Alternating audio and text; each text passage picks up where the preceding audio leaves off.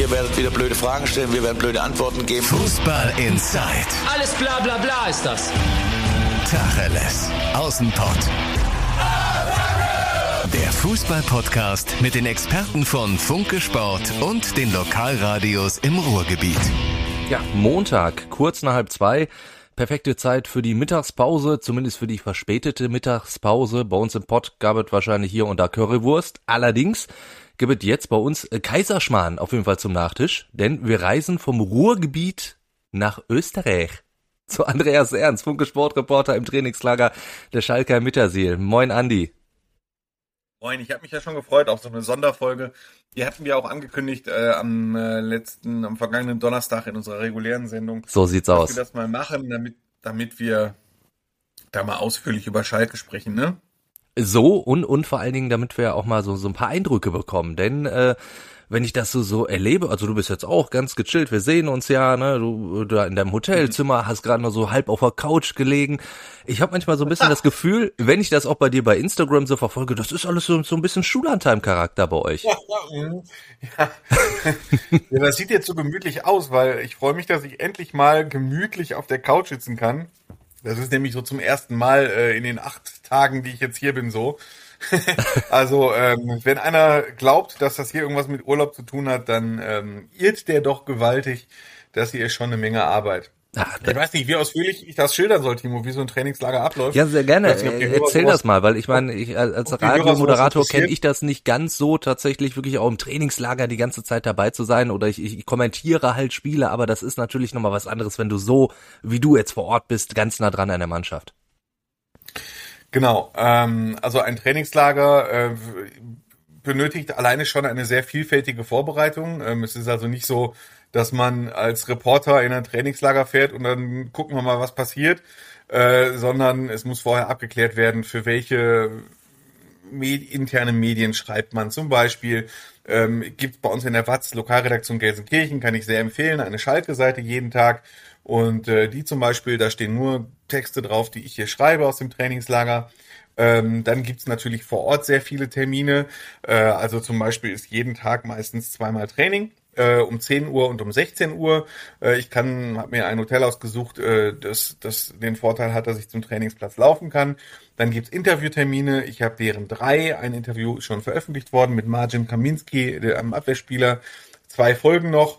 Äh, dann gibt's Termine mit zwei Testspielen. Ähm, dann so, so setzt sich dann quasi der Terminplan für die kompletten zwölf Tage zusammen, dass man sich genau zusammensucht. An dem Tag ist dann morgens Training, Nachmittagstraining und abends ist der Termin, äh, der Interviewtermin. Und dann gibt's natürlich auch noch Hintergrundgespräche. Das gibt's natürlich auch noch so, dass der ganze Tag voll von Terminen ist. Und man natürlich auch zwischendurch noch eine Seite schreiben muss für den äh, Lokalsport Gelsenkirchen und natürlich die ganzen digitalen Texte. Und zum Beispiel gibt's da noch Termine wie den regulären Podcast vor einer Woche Donnerstag, äh, wie den außergewöhnlichen Podcast hier, wie das, das teasen wir am Ende der Folge nochmal an. Äh, morgen gibt's einen Live-Talk mit mir. Das sind ja auch noch Termine, die dazukommen. Und so setzt sich dann ein Trainingslager von morgens acht bis abends um 22 Uhr quasi zusammen. Und da ist man halt dauerhaft unterwegs und immer auf Sendung und ähm, Dementsprechend hat das hier relativ wenig mit Urlaub zu tun oder dass man mal irgendwas mit Sightseeing machen kann. Äh, kommt also wenig vor. Und äh, dieses Trainingslager mit Schalke ist ein außergewöhnlich langes. Normaler, normal sind so acht, neun Tage. Dieses Trainingslager ähm, dauert zwölf Tage und das ist schon eine sehr lange Zeit und äh, das merkt man auch, das, das äh, hängt dann auch schon mal in den Knochen drin. Aber nichtsdestotrotz sehe ich nach wie vor, äh, wie privilegiert ich es doch habe als Reporter, äh, dass ich hier in so einer Wahnsinnsumgebung, also Mittersill liegt in den Kitzbüheler Alpen, ähm, auf dem Weg hierhin muss man zum Beispiel mit dem Mietwagen auch durch Kitzbühel selbst durch. Äh, wir sind, hatten ein Testspiel, dieses Testspiel, das Schalke gemacht hat gegen St. Petersburg, war in Kufstein, da in Kufstein in Tirol, das ist auch sehr malerisch und äh, das, ich empfinde es echt als Wahnsinnsprivileg, das hier machen zu dürfen. Und das ist, ich meine, ich gucke Fußball, ich gucke Training, ich lerne Leute kennen und mache das, was ich am liebsten, am besten kann, nämlich schreiben. Und das ist doch äh, bei allem Stress, den das mit sich bringt, doch sehr angenehmer Stress. Ich, ich wollte es gerade sagen, also ich glaube, es spricht da dir auch keiner ab, dass du da arbeitest, aber ich meine, ich weiß das ja selber.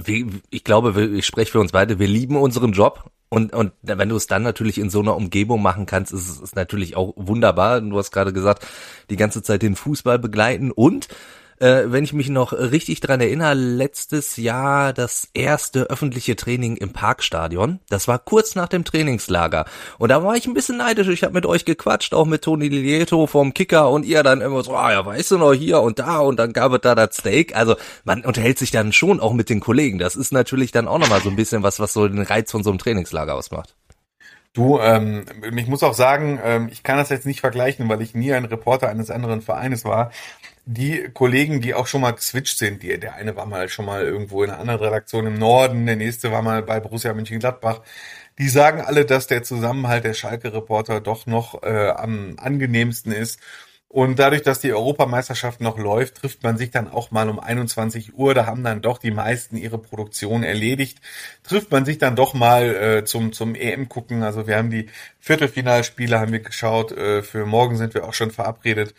Und ich meine, man verbringt halt auch viel Zeit zusammen. Ne? Also morgens beim Training steht man in der Journalistengruppe zusammen, nachmittags steht man mit der Journalistengruppe zusammen, bei den Spielen ist man zusammen. Und das ist doch angenehmer, wenn man sich gut versteht. Und äh, so, so ist das auch bei uns. Und äh, dementsprechend freuen wir uns dann auch drauf, wenn man dann abends mal zusammensitzen kann. Aber äh, die Leute, die mir dann auch aus dem privaten Umfeld mal sagen, nö, ihr macht dann auch schön jeden Abend, gib ihm und so, äh, das, das geht leider nicht. Ist nicht nein. so, glaubt mir. Das, also da trinkt der eine oder andere mal sicherlich einen Wein zu seiner Forelle, aber ähm, die haben wir dann auch nötig, weil tagsüber ist mit Essen nicht so viel.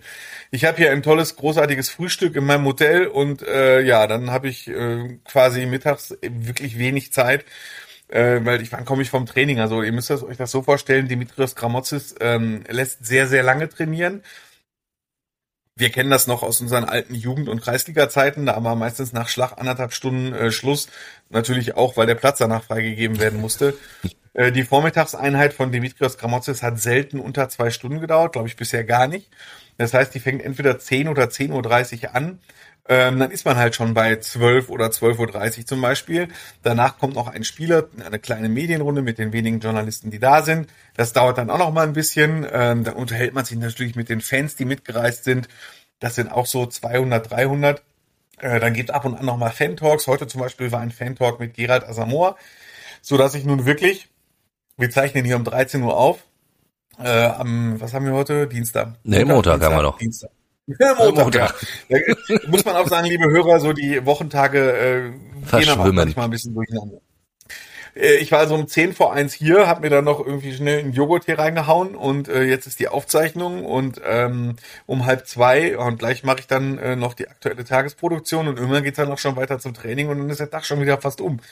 Ähm, so schnell vergehen die Tage hier in den Bergen und äh, ja, also das ist alles sehr, sehr schön hier und ich möchte das nochmal betonen. Ich empfinde das hier wirklich als sehr angenehmen, sehr positiven Stress. Ähm, das möchte ich immer wieder noch betonen, aber ähm, ich muss dann doch sagen, Urlaub ist das hier nicht. Um, um dein Reporterleben mit dem Sportlichen jetzt vielleicht mal so ein bisschen zu verknüpfen. Äh, habt ihr mhm. gestern die Pokalauslosung geguckt? Ich meine, so eine Auslosung ist sehr selten richtig spannend, aber ich meine, man wollte ja wissen, gegen wen Schalke spielt. Haben wir, ja, also das haben wir jeder einzeln gemacht, ähm, weil jeder von uns Reportern zum Beispiel musste ja seiner Zeitung noch äh, Stimmen mitteilen und so. Dementsprechend habe ich das auch hier verfolgt auf meinem Hotelzimmer. Und äh, für mich war das erste Gefühl, auch ja schon wieder. ähm, haben wir, haben wir das gleiche Gefühl gehabt, äh, auf jeden Fall. Ja, das hatte ich schon. Ich war auch damals da, da kann ich mich noch gut dran erinnern. Äh, das war ein Spiel also gegen den FC 08 Villingen für die Hörer, die es nicht wissen. Schalke spielte in der ersten DFB-Pokalrunde gegen einen Oberligisten, gegen den FC 08 Villingen. Das ist aus Villingen-Schwenningen im Schwarzwald. Und äh, das Spiel war 2016 das allererste Pflichtspiel von Markus Weinziel als Trainer. Also quasi der Vor-Vor-Vor-Vor-Vor-Vor-Vor-Vorgänger von Dimitrios Gramotzis. Und Markus Weinziel gewann damals mit Schalke 4 zu 1 und das Spiel war in Freiburg im Schwarzwaldstadion, also in dem Heimstadion des SC Freiburg. Und das wird dieses Mal anders sein. Äh, so war es zumindest zu vernehmen vom Pressesprecher des FC 08 Villingen, der bei der Sportschau anwesend war, der gesagt hat, diesmal muss Schalke zu uns kommen, zum am höchstgelegenen Sta Oberliga-Stadion Deutschlands oder so, auf 770, 800 Meter Höhe. Ich bin sehr gespannt. Es gibt auch eine, eine nette Geschichte. Der Torwarttrainer Arthur Sager, er ist 67, ein ganz honoriger Mann. Der war äh, in seinem Leben 16 Jahre lang ähm, hauptamtlich für den Schalker Fanclubverband tätig ja. und ist dann im gesetzten Alter wieder in seine Heimat nach Villingen zurückgegangen. Und für ihn ist das ganz bestimmt ein ganz besonderes Erlebnis, in der ersten Runde auf Schalke zu treffen. Aber Spaß wird auch das nicht, denn Schalke braucht dringend, dringend, dringend Geld.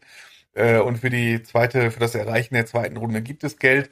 Und zweite Bundesliga, ich wollte sagen, ich sage immer noch Bundesliga, wenn ich mit Schalke Ja, es ist, es ist so drin, man muss sich immer noch dran oh, gewöhnen, ja. So drin, ne? Also zweite Bundesliga gegen Oberliga, ähm, das muss einfach für die nächste Runde reichen. Bei allen äh, Amateurfußball-romantischen äh, Gedanken, die einen da verbinden, und wenn man an Arthur Sager denkt, so, aber das muss die nächste Runde sein. Es hätte schwierigere Lose gegeben, wenn ich so dran denke, dass so viele Drittligisten Ich wollte es gerade sagen, ja. Waren. So, wenn man so auswärts Waldhof Mannheim oder meinetwegen auch SV Meppen oder Türkische München, boah, das ist schon richtig, das, oder Eintracht Braunschweig auswärts wäre möglich gewesen. Da kommst du nicht unbedingt in die nächste Runde. Das wird der ähm, HSV ja wahrscheinlich halt, erleben. Die müssen nämlich nach Braunschweig. Äh, genau, und Eintracht Frankfurt muss nach Mannheim. Mannheim gegen Fre äh, Frankfurt ist halt immer noch mal was ganz anderes. Äh, das wäre also schwieriger gegangen und äh, deshalb sollte Schalke froh sein über dieses Los. Ich meine, Peter Knebel kommt ja aus der Schweiz, der hat, äh, dann kann er auch mal einen Heimatbesuch machen. Der arme Kerl hat im Moment genug zu tun in Gelsenkirchen. Und von Villingen, Schwenningen bis in die Schweiz ist ja auch nicht weit. Ein Spiel. Wird nur, ja. Um jetzt mal wieder auf die Reporter-Seite zurückzukommen, äh, die ersten drei Auswärtsfahrten sind natürlich nicht ganz ohne. Ne? Nee. Erste Auswärtsfahrt, Pflichtspiel ist Holstein-Kiel, ganz im Norden. Die zweite Auswärtsfahrt ist äh, Villingen-Schwenningen, fast in der Schweiz.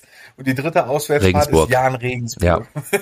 das ist ja auch mal auf der anderen Seite. Also das ist einmal eine Deutschland-Tour. Ja, und ich, ich kann dir aber aus eigener Erfahrung sagen, äh, du hast ja die, die Zweitligastadien nicht ganz so miterlebt, wie ich vielleicht schon, der als äh, Reporter dann den MSV Duisburg begleitet hat, als der MSV noch einst in der zweiten Liga gespielt hat. In Kiel kannst du froh sein, dass es ein Sommerspiel ist, weil sonst zieht es da wie Hechtsuppe, da frierst du dir immer den Hintern ab.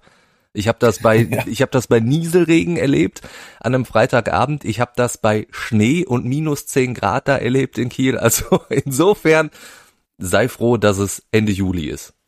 Ja, du, der Spielplan hat uns ja was Interessantes bereitgehalten. Ich habe ja immer gesagt, wenn ich mir eins wünsche, was jeder Zweitligareporter, wirklich jeder mir gesagt hat, Andi, wünsche dir ein Winterspiel in Aue. Und genau das ist passiert. Mitte Januar Auswärtsspiel FC Erzgebirge Aue. Ich bin total gespannt, ob alle Kollegen in den vergangenen Jahren zu sehr gejammert haben oder zu übertrieben haben und ob das da wirklich so dermaßen kalt wird. Ist es. Äh, auch das kann ich dir berichten. es ist so kalt in Aue. Ist, also ich kann mich damals äh, dran erinnern, ich hatte Wasser im Kofferraum. Es war alles gefroren. Komplett. Einfach über Nacht. Also insofern, auch das wird ein großes Erlebnis. Wenn wir jetzt aufs Trainingslager gucken, es gab ja schon ein Testspiel.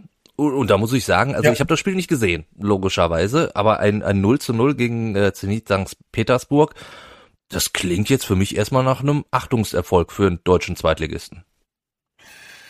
War es auch, das war schon sehr beachtlich. Ähm, man muss allerdings vorweg schicken, dass im Team von Zenit St. Petersburg natürlich noch einige EM-Fahrer gefehlt haben.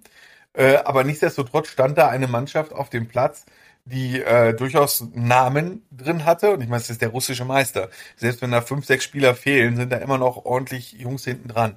Das war schon eine Mannschaft von internationalem Format. Und ich sage, war etwas ganz Irres so, wenn du dann da hinkommst und dann stehen die dann auf einmal so, äh, ich meine, Sportdirektor von ähm, von Zenit St. Petersburg ist Andrei Aschawin und dann Teammanager ist äh, Team Moschuk und so. Und die stehen dann da alle auf so einem kleinen Dorfplatz in Kufstein rum und so.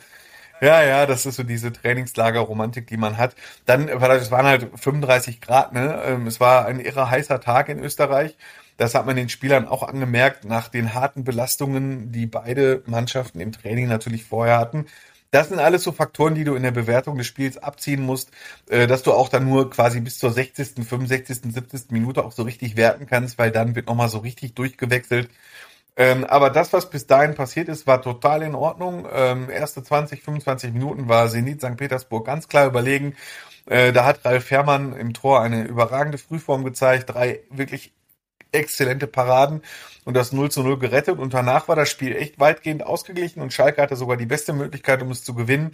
Äh, es gab einen Handelfmeter Da hat sich dann der Zugang äh, Marvin Pieringer, der kam vom SC Freiburg, den Ball geschnappt, ist aber leider am, äh, ist aber leider am Torwart gescheitert und dementsprechend ähm, war das mit dem Sieg doch nicht ganz so, aber es war eine beachtliche Leistung. Schalke hat tapfer gekämpft und äh, man hat schon einiges gesehen von dem, was Dimitrios Gramotzes vorhat. Damit meine ich, dass äh, er in den drei Testspielen, die bisher da waren, auch in den beiden Spielen gegen die Landesligisten, ähm, die hoch gewonnen wurden, äh, er schon seine vermeintliche Stammelf ein Spiel, sicher einspielen lässt. Ich finde das ungewöhnlich in vielen anderen Vorbereitungen von vielen anderen Trainern. Ähm, da sieht man immer, dass man unterschiedliche Formationen ausprobiert, dass dann mal vermeintliche Stammspieler auch mal ein Spiel ganz rausgelassen werden äh, und dass dann in der Pause komplett durchgewechselt wird. Ähm, das ist eher wenig der Fall ähm, und das hat damit zu tun, wir haben das danach den Dimitrios Gramotzes gefragt, äh, dass Schalke natürlich keine Zeit zu verlieren hat. Ja. Ähm, bis zum Saisonstart, der ist in zweieinhalb Wochen gegen den HSV, muss sich diese völlig neu zusammengewürfelte Truppe einfach so schnell wie möglich einspielen. Das geht über Spielpraxis. Es gibt nur fünf Testspiele. Ähm, es folgt noch eins hier in, in Mittersill am Freitag gegen äh, Schachtjo Donetsk und dann eine Woche später in Gelsenkirchen gegen äh, Vitesse Arnheim. Ähm, und nur dann kann sich die Mannschaft im Echtzeitbetrieb einspielen. Und das macht Dimitrios Gramotzes auch. Und das ist dann sehr konsequent. Ne? Es ist klar zu erkennen, welche Taktik er, äh, auf welche Defensivstrategie er setzt. Ne? Das ist das 3-5-2-System äh, die, die Abwehrkette, die sich dann auch mal auf fünf Mann äh, zurückfallen lässt, äh, die dann aber auch äh, mit Außenverteidigern, die hochstehen, angreifen können und so. Also das ist ein System, ist ganz klar zu erkennen. Äh, seine Ideen sind ganz klar zu erkennen, im Training auch. Also es ist äh, zu sehen, dass er äh, die Übungen selbst anleitet, die Spielformen, ähm, dass er das sehr oft unterbricht. Und äh, wenn ich jetzt mal vergleiche vor einem Jahr David Wagner, äh, das Trainingslager in Lengenfeld, David Wagner hatte nicht umsonst den Spitznamen Feldherr. Da fehlte nur noch der Hügel auf dem Mittelpunkt, weil da stand David Wagner meistens, Arme verschränkt, genauso wie er im Spiel auch war und hat das Ganze eher beobachtet. Dass er mal eingegriffen hat, ist ganz selten vorgekommen. Wenn, dann haben wir das alle als Reporter schon notiert, so, wow, was ist denn jetzt passiert so, ne? Und da war Dimitrios Gramotzis sehr laut, erklärt alles selber, unterbricht sehr viel. Manchmal haben wir schon das Gefühl, mein Gott, als Spieler wird mir das jetzt auf den Keks gehen, wenn er jetzt nach 20 Sekunden schon wieder unterbricht. Aber er arbeitet sehr detailliert, er arbeitet auch sehr hart äh, das muss man auch sagen. Ähm, Schalke hatte ja vor der Zeit in Mittersill schon mal ein kleines Trainingslager, zwei Tage in Billerbeck und äh, was das war richtig hart. Also da sind die Spieler äh, insgesamt 30 Kilometer an zwei Tagen gelaufen. Also das waren so Intervalle von meine, äh, glaube am einen Tag fünf mal 2000 Meter, am nächsten Tag zwölf mal 1000 Meter. Also so richtig geknüppelt. Und hier gab es auch mal einen Tag äh, mit einem äh, Morgentraining zwei Stunden 15 und Nachmittagstraining zwei Stunden 20 oder so und äh, jetzt auch nicht mal zwischendurch Schonung und mal 20 Minuten Pause, sondern das ging richtig durch. Äh, und ich muss auch sagen, an dem Abend dieses harten Trainingstages hatte ich das Gespräch mit Marcin Kaminski. Äh, und wie der die Treppen runtergekommen ist, das hättest du mal sehen müssen. Also so sehe ich aus, wenn ich einmal den Mount Everest hochwandern würde. Nee, so sehe ich aus wahrscheinlich, wenn ich einmal die Halde Hohewart hochlaufe. Ja. Also das war schon, äh, ja, ja, ja da hat er die schon ordentlich gefordert, aber muss auch sein, äh, in der vergangenen Saison war Schalke dafür bekannt, ab der 60., 65. Minute abzubauen. Und das soll diese Saison auf keinen Fall nochmal passieren. Schalke muss in der zweiten Liga vor allen Dingen physisch, das ist das, was Gramozis und auch die andere, die übrige sportliche Leitung immer betonen. Zweite Liga ist sehr robust, sehr physisch und da müssen wir gegenhalten. Das betont Gramozis immer wieder und so ist dann auch dieses harte Programm zu erklären. Du hast ja auch gesagt, neben dieser Spielweise, die ja schon absehbar ist, erkennt man ja auch schon so in gewisser Weise eine Startelf, die äh, Dimitrios Gramozis äh, sich einspielen lässt äh, zwangsläufig mit vielen Neuzugängen. Wie, wie hast du es erlebt? Wie, wie gliedern sich die Neuzugänge ein? Oder ist das so, weil im Endeffekt so viele neue sind, gibt's da keine große Eingliederung, sondern da wächst einfach hoffentlich aus Schalker Sicht da jetzt einfach in dieser Vorbereitungszeit was zusammen. Ähm, ich finde nicht nur, äh, man kann die Strategie von Gramozis erkennen, sondern auch die Einkaufsstrategie von Peter Knäbel und Ruven Schröder. Es sind Spieler gekommen, die, äh, wenn ich jetzt mal überlege, doch ausnahmslos Deutsch können. Mit einer Ausnahme, Thomas Oja, der Linksverteidiger, aber der kommt halt aus den Niederlanden, der spricht perfekt Niederländ äh, Englisch und kann, glaube ich, auch ein bisschen Deutsch verstehen. Äh, auch das ist ein Hintergrund, damit sich die Mannschaft schnell findet. Das wäre das erste Kriterium. Das zweite Kriterium, es sind überwiegend erfahrene Spieler, die ähm, schon viel erlebt haben in ihrer Karriere. Ich hebe da mal hervor, Simon Terodde, der ist äh, über 30, der kommt ablösefrei vom HSV, kennt die zweite Bundesliga aus dem FF. Danny Latzer, äh, auch über 30, war Mannschaftskapitän beim 105, hat auch viel im Profigeschäft erlebt. Marius Bülter kommt von Union Berlin, kennt die zweite Liga auch gut. Ähm, und es ging um Viktor Palzon, der von Darmstadt kommt, äh, der dort äh, Sechser war und äh, der auch ordentlich dazwischen knüppeln kann. Ähm, das sind Jungs, die die zweite Liga kennen, das sind Jungs, die erfahren sind, das sind Jungs, die viele Spielsysteme kennen, die Deutsch können und so. Und das macht die Integration auch ein bisschen leichter. Automatismen entstehen natürlich nicht alleine dadurch, dass man die gleiche Sprache spricht äh, und sich verstehen kann. Die müssen natürlich auf dem Platz entstehen, aber es fällt natürlich etwas einfacher. Und das ist halt äh, die ganze Strategie, die ich doch insgesamt logisch finde. Ich finde es logisch, was Gramozis gerade macht. Ich finde logisch, wie äh, die Einkaufspolitik gerade funktioniert. Und ähm, so wie ich es im Moment sehe, sind wirklich, jetzt müssen wir mal zählen, sechs Zugänge in der Startelf gesetzt. Unter anderem Marcin Kaminski, das ist der Innenverteidiger, der ähm, äh, der einzige Linksfuß-Innenverteidiger ist im aktuellen Kader. Dementsprechend dürfte der in der Dreikette absolut gesetzt sein. Die zwei neuen Außenverteidiger sind auch gesetzt. Auf der rechten Seite der Österreicher Reinhold Ranftl, auf der linken Seite Thomas Ojan. Dann äh, im Mittelfeld äh, Viktor Palzon als Sechser total gesetzt. Dann hast du, äh, spielt äh, Schalke im Moment, äh, da kein Spielmacher da ist, mit einem Sechser und zwei Achtern. Einer dieser Achter ist Danny Latzer. Ähm, und im Sturm, Sturmduo bilden Terodde und Bülter. Das ist natürlich für die zweite Liga schon richtig gut. Genau, das ist für die zweite Bundesliga ein richtig gutes Sturmduo. Und äh, dann hast du die sechs Zugänge und äh, ich glaube, man muss kein Prophet sein, um zu sagen, so wird das dann auch im ersten Spiel aussehen. Da ist halt die Frage, wer ergänzt dann noch diese sechs, wer spielt um diese sechs Zugänge herum? Da werden wir uns dann überraschen lassen, wenn es gegen den HSV geht im ersten Spiel. Einen kleinen Wermutstropfen gibt es aber, denn es, es war ja durchaus, da haben wir auch schon öfter drüber gesprochen, dass Salif Sané ja durchaus einer ist, der, der ein ja, Fixpunkt sein könnte für die Abwehr. Das fällt jetzt erstmal flach. Und, und da gab es ja dann auch Diskussionen, wurde schon ein bisschen zu hart rangenommen. Das hat äh, Dimitrios Gramotzes ja auch ähm, ja dem dann doch äh, relativ heftig widersprochen. Wie ist da der aktuelle Stand? Was hast du da so mitbekommen? Ja, also ich würde, äh, also das war sogar die Frage von mir, weil ich mich das gefragt habe. Na, guck an. Und zwar hat das folgenden Hintergrund. Der Salif Sané hat ja, das ist ja allgemein bekannt, extrem große Knieprobleme ja. schon immer gehabt und ähm, hat aber auf der anderen Seite einen üppigen Vertrag, sodass dann als Schalke überlegen muss, es gibt viele Topverdiener, die noch hier sind. Amin Ari zum Beispiel trainiert hier in Österreich mit, den will Schalke unbedingt loswerden. Das gleiche gilt für Mascarell. Äh, und da könnte es, wenn der Transfermarkt irgendwann mal in Schwung kommt, vielleicht sogar Abnehmer geben. Aber für Sané ist das schwierig, weil natürlich auch alle anderen Profivereine wissen, Knie von dem ist einigermaßen kaputt und ähm, ob ich den nehmen soll, weiß ich nicht. Wenn ich Manager wäre, würde ich den zum Beispiel nicht nehmen und schon gar nicht zu dem Gehalt, das Schalke ihm zahlt. Deswegen war die Idee der Schalker, ähm, diesen Vertrag, den er über ein Jahr hat, der sehr gut dotiert ist, den wir jetzt vielleicht auf zwei Jahre aus und strecken das Gehalt auf zwei Jahre. Dann hättest du quasi im ersten Jahr ein bisschen Gehalt gespart. Aber Gramozis hat auch klar gesagt, äh, wenn ich den auch hier wirklich in diesem Jahr behalte, ich will den unbedingt, und das war die Begründung, ich will den unbedingt topfit für die erste und zweite Liga bekommen. Ja. Und äh, meine Frage, die ich hatte, war, ähm, man hört immer wieder dieses Wort Belastungssteuerung. Und auch in diesem Trainingslager ist es so, dass mal ein Spieler ein Training, eine Trainingseinheit nicht mitmacht, nicht weil er verletzt ist, sondern weil die Ärzte, die Physios, die Athletiktrainer und Dimitrios Gramotzis entschieden haben, der braucht jetzt mal eine Pause.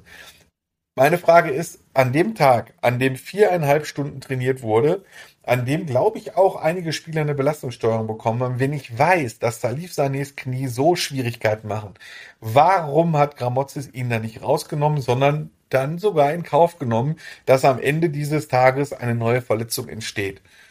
Äh, und da hat er wirklich ähm, vernünftig reagiert. Ich hätte im ersten Moment gedacht, bei so Fragen äh, flippen Trainer nochmal gerne aus ja. ne? und versuchen Journalisten in Grund und Boden zu kloppen, so von wegen, was, was mischst du dich in meine Arbeit ein, ist meine Entscheidung fertig. Äh, ne, das hätte auch passieren können, aber er hat es wirklich begründet. Teile der Begründung habe ich gerade halt schon mal erwähnt, weil er sagt, ich, äh, wenn wir ihn jetzt rausgenommen hätten, das hat er so wörtlich gesagt, hätten wir äh, den, den äh, Salif rausgenommen, dann wäre er nie auf eine Erst- und Zweitliga-Tauglichkeit gekommen ähm, oder wird seine Top-Ausdauer erreichen. Ähm, und so ist natürlich klar, dass man, dass es ein schmaler Grad war. Äh, hinterher ist man immer schlauer. Natürlich hätte man jetzt sagen können, vielleicht hätten wir es dann doch gemacht. Aber sein wirklich bitteres Fazit war, Salifs Knie halten im Moment Höchstbelastungen einfach nicht stand. Und wenn du so ein Fazit als Trainer ziehst, dann ist eigentlich klar, mit dem kannst du nicht rechnen. Ja. Das ist bitter, weil er war als Abwehrchef wirklich vorgesehen. Ähm, er hat in den ersten beiden Spielen das auch okay gemacht. Äh, es waren jetzt halt nur Sechsligisten, dementsprechend konntest du auch nicht viel falsch machen. Er hat sich gut integriert in die Mannschaft ähm, und er war wirklich motiviert, das hat man deutlich gesehen. Deswegen ist es jetzt bitter und Schalke muss unbedingt Innenverteidiger kaufen. Schalke hat im Moment für drei Positionen nur drei Innenverteidiger. Das ist eindeutig zu wenig. Im Spiel gegen Zenit hat äh, Florian Flick, der defensive Mittelfeldspieler, mal hinten ausgeholfen. Äh, die beiden anderen, äh, Marcin Kaminski, Tim, Timo Becker, mussten durchspielen. Äh, das ist alles keine Lösung. Ähm, und dementsprechend muss äh, Ruven Schröder da nochmal tätig werden. Das wird ihm nicht schmecken, weil er eigentlich sein Hauptaugenmerk erstmal aufs offensive Mittelfeld gerichtet hatte. Ja, ähm, ja und jetzt, ich habe dann auch nachgefragt, zum Beispiel wurde mir auch häufiger mal die Frage gestellt, was ist denn eigentlich mit Nastasic? Der Zu ist teuer. noch da, das ist einer der Topverdiener. Ja. Ähm, und äh, da hat Gramozis klar gesagt, es gibt einige Spieler, die passen budgettechnisch einfach nicht in die zweite Liga und da wird es zu ein, einfach nicht zu Einsätzen kommen. Der hat bisher auch kein Testspiel gemacht, wird er, denke ich mal, auch nicht. Und äh, Nastasic ist kein Thema. Ich hatte das auch mal zwischendurch überlegt, selbst Nastasic hat ein relativ hohes Grundgehalt plus äh, ihre Punktprämie. Ihre Prämie, Das haben ja. Die Kollegen, Kollegen vom Kicker mal veröffentlicht, die haben geschrieben 30.000 Euro pro Punkt. Rechne das mal hoch, wenn die äh, in der zweiten Liga mal 55 Punkte holen. Ich das ist schon nicht schlecht. Da habe ich aber dann mal einen Fan, äh, der mich dann hier gefragt hat, ähm, jetzt überleg mal, Schalke muss einen Innenverteidiger kaufen, plus Handgeld, plus Gehalt. Plus, dass du den dann noch scouten musst. Dann kannst du lieber noch Nassasic spalten, weil der ist schon hier und ist eingespielt. Aber der Nastasic hat so einen Ehrenvertrag, dass äh, selbst das günstiger ist, wenn du dir einen suchst. So dass Nastasic bleiben, das kann man vergessen, das äh, wird wohl nicht passieren. Und selbst wenn er keinen Vertrag, äh, keinen neuen Verein finden sollte, zum 31. August, äh, wenn das Transferfenster endet, die Transferperiode endet, äh, dann wird er kein Spiel machen, weil das kann sich Schalke einfach nicht erlauben. Dann würde ich das als ähm, Schlusswort nehmen, mehr oder weniger. Ja, Denn du hast ja gleich dann die, die nächste Trainingseinheit, die du begleiten wirst. Danke dir, Andi, Ja. dass du dir auf jeden Fall die Zeit genommen hast. Und Kein Problem. Ich habe das ja, oder wir haben es ja schon angesprochen, du nimmst ja morgen nochmal die Zeit, dann für den äh, Watz Live Talk, 13 Uhr, da können dann auch alle noch dann äh, Fragen einsenden, die sie dir dann sozusagen persönlich stellen. Und ansonsten äh, könnt ihr uns natürlich hier vom Fußball Insight auch weiterhin Fragen oder Anmerkungen schicken. Hallo at ähm, fußball-insight.com oder schaut in den Shownotes nach, da gibt's dann auch eine Handynummer, da könnt ihr uns WhatsApp-Sprachnachrichten auch schicken oder ganz normale WhatsApp-Nachrichten, wie ihr mögt. Und äh, da ich das, glaube ich, ganz am Anfang äh, weggelassen habe, mich vorzustellen, sage ich dann, äh, ja, äh, ich bin Timo Düng, bin der Mann äh, aus dem Radio in dieser Zweierrunde jetzt heute gewesen. Wir hören uns dann am Donnerstag wieder und Andi, dir noch viel Spaß in Österreich. Jo, ich danke dir, Timo. Ihr werdet wieder blöde Fragen stellen, wir werden blöde Antworten geben. Fußball Inside. Alles bla bla bla ist das. Tacheles. Außenpott. Fußball-Podcast mit den Experten von Funke Sport und den Lokalradios im Ruhrgebiet.